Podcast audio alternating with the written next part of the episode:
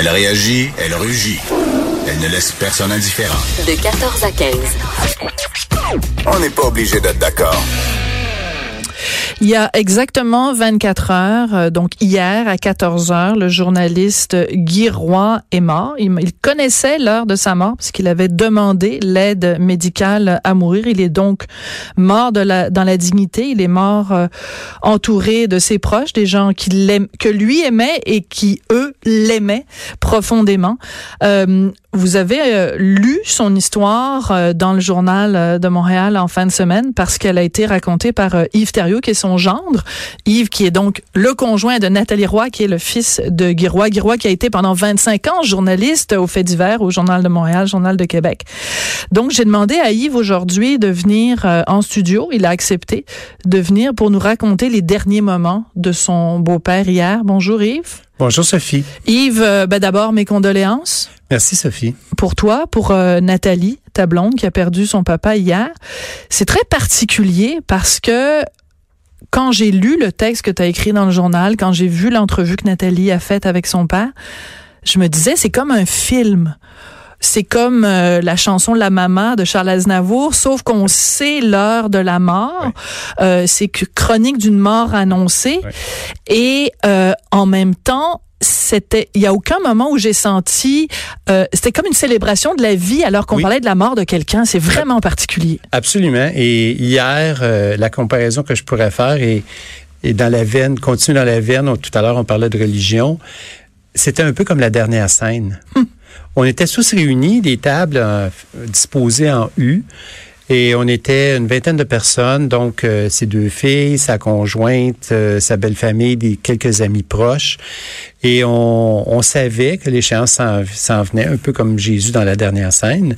Sauf qu'au lieu d'avoir des, des phases de carême, comme dans les tableaux qu'on voit la plupart du temps de la dernière scène, en fait, c'était plutôt festif. Les gens, et, hum. Guy voulait qu'on évoque des anecdotes, des, bons moments qu'on avait vécu ensemble.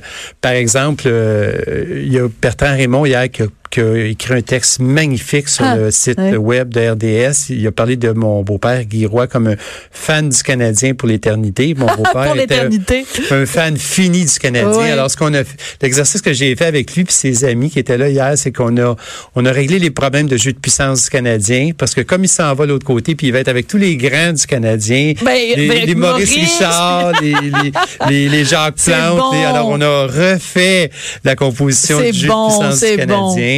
Et d'autres ont évoqué des, euh, des souvenirs, des, des, des, moments qui sont cocasses qui sont arrivés. Puis on prenait un verre de vin ou un verre de hmm. bière. Puis c'était vraiment comme...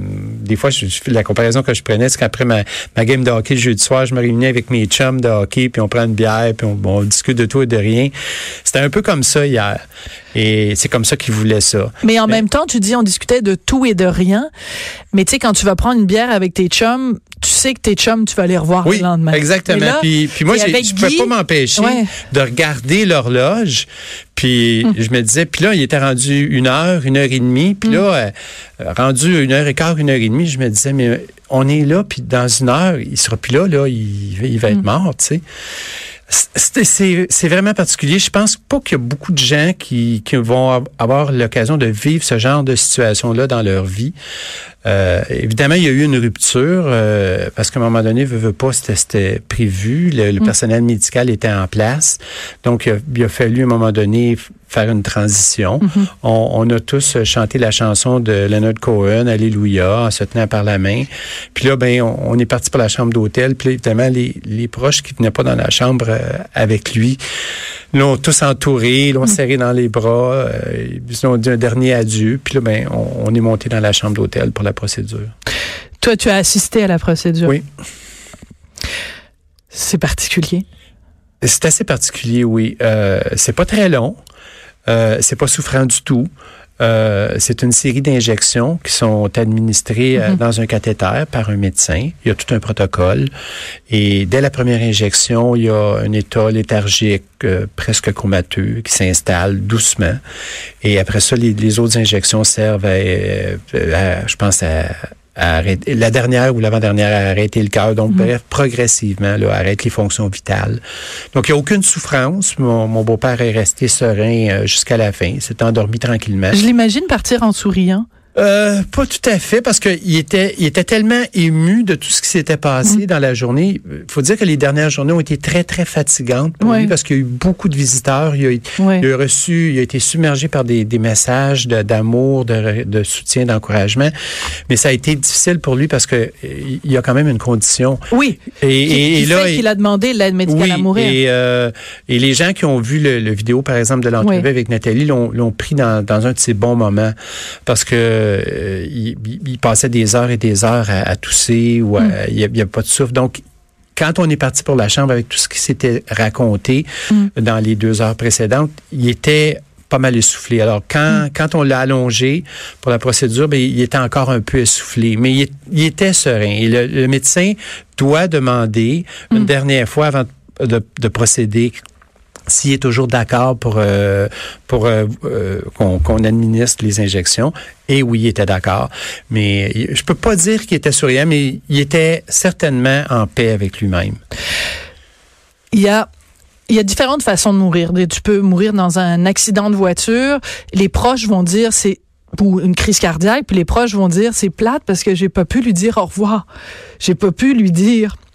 Mais dans ce cas-ci, comme c'était annoncé, tous ceux qui avaient quelque chose à lui dire oui. pu le faire. Donc, j'imagine qu'il y a aussi ce côté-là. Je pense à Nathalie, sa fille, que je connais bien.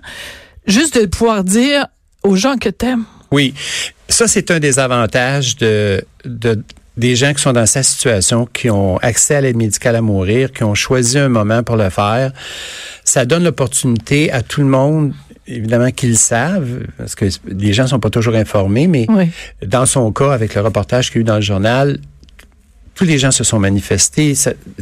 moi, je, pouvais, je savais que si j'avais des moments passés ensemble, je l'ai fait euh, dans le temps des fêtes. J'étais allé passer un après-midi seul hmm. avec lui en tête à tête. Ah, on a regardé une partie de hockey qu'il avait enregistré la veille. ben, ben, oui, c'est évident. Oui, tu sais, puis bon, on connaissait l'échéance. Donc, ça nous permet effectivement de, de passer du temps de qualité avec lui.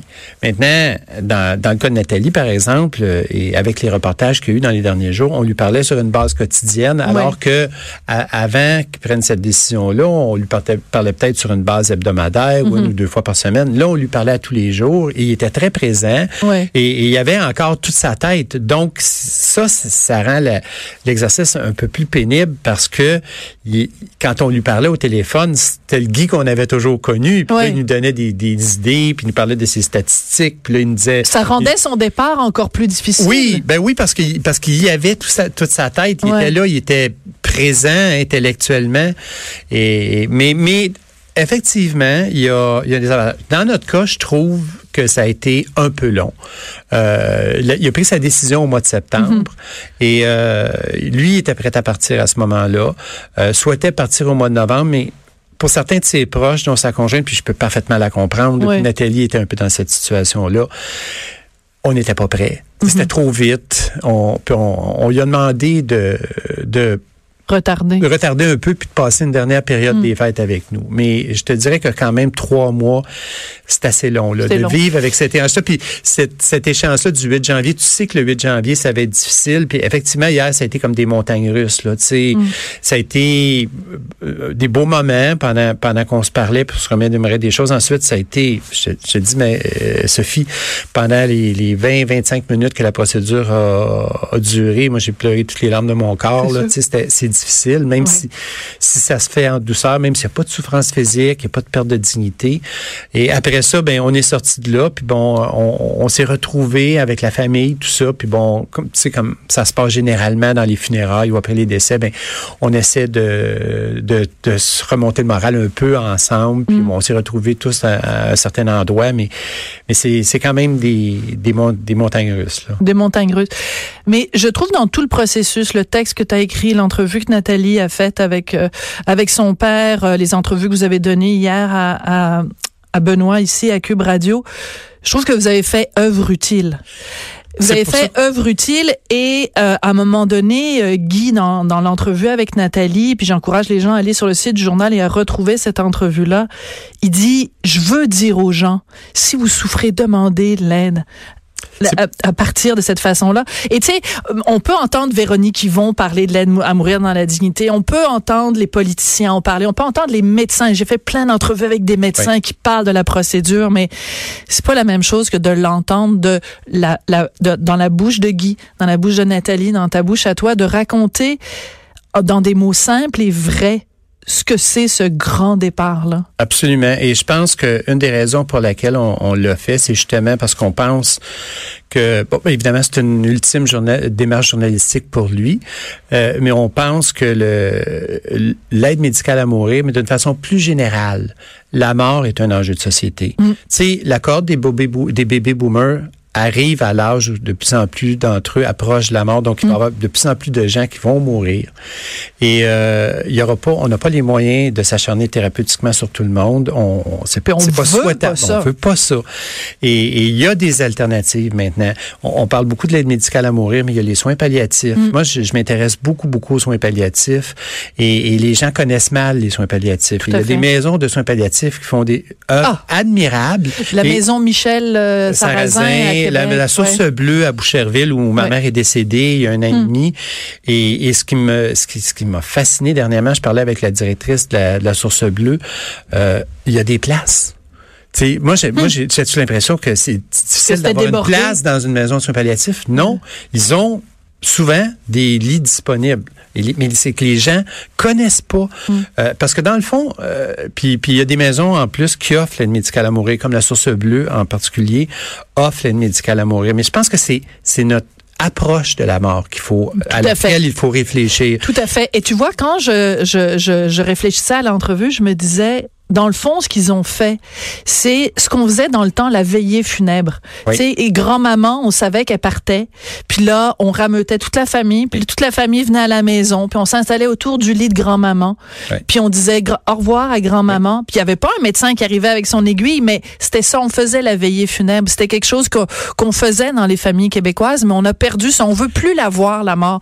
Mais je trouve que Guy, en faisant, en faisant ça, puis en, demandant aux gens qui l'aiment, euh, euh, parce qu'on peut encore parler de lui quand même. Oui, ben oui, tout à fait. En demandant aux gens qui l'aiment d'être là, c'est un peu ça. Il vous a convié à une veillée funèbre oui. 2019. Oui, absolument. Et euh, j'espère, euh, il nous a donné toute une leçon de courage. J'espère que quand ça sera mon tour, le plus tard possible, j'espère encore beaucoup de, de bonnes d'années de bonne vie devant moi. Mais quand, quand l'heure arrivera, si je peux être aussi serein que lui a été mm. par rapport à ça, ça va être extraordinaire. Et si aussi l'histoire de Guy et de la façon dont sa famille l'a accepté, parce que c'est pas facile à accepter. Je pense que c'est ça. Il faut. Tu parles du courage de Guy, mais du courage de Nathalie et de sa et de sa conjointe et de et de son de, de son de, de son autre fille. Le courage de la famille de dire papa, on respecte ça. On respecte ta volonté. Il faut le faire. C'est un chemin quand même. Oui, puis ça aide à, à vivre ce deuil-là parce que si on pense juste à nous, à la perte que son départ va causer. C'est une perte immense qui fait mal, c'est une blessure, mais il faut se mettre dans sa peau à lui. Mm. Lui souffrait, lui était malade, lui se savait condamné, il voulait pas vivre ça, et, donc il faut vraiment se mettre dans cet état d'esprit-là, puis ça, ça rend la chose plus facile à accepter plus facile, mais ça enlève pas la peine. Non. Merci beaucoup, Yves. Puis encore une fois, mes condoléances à toi, à la conjointe de, de, de Guy à Nathalie et à tout le reste de la famille et à ses proches. C'est une belle leçon de courage, puis une belle leçon de vie aussi, surtout. Merci, Sophie.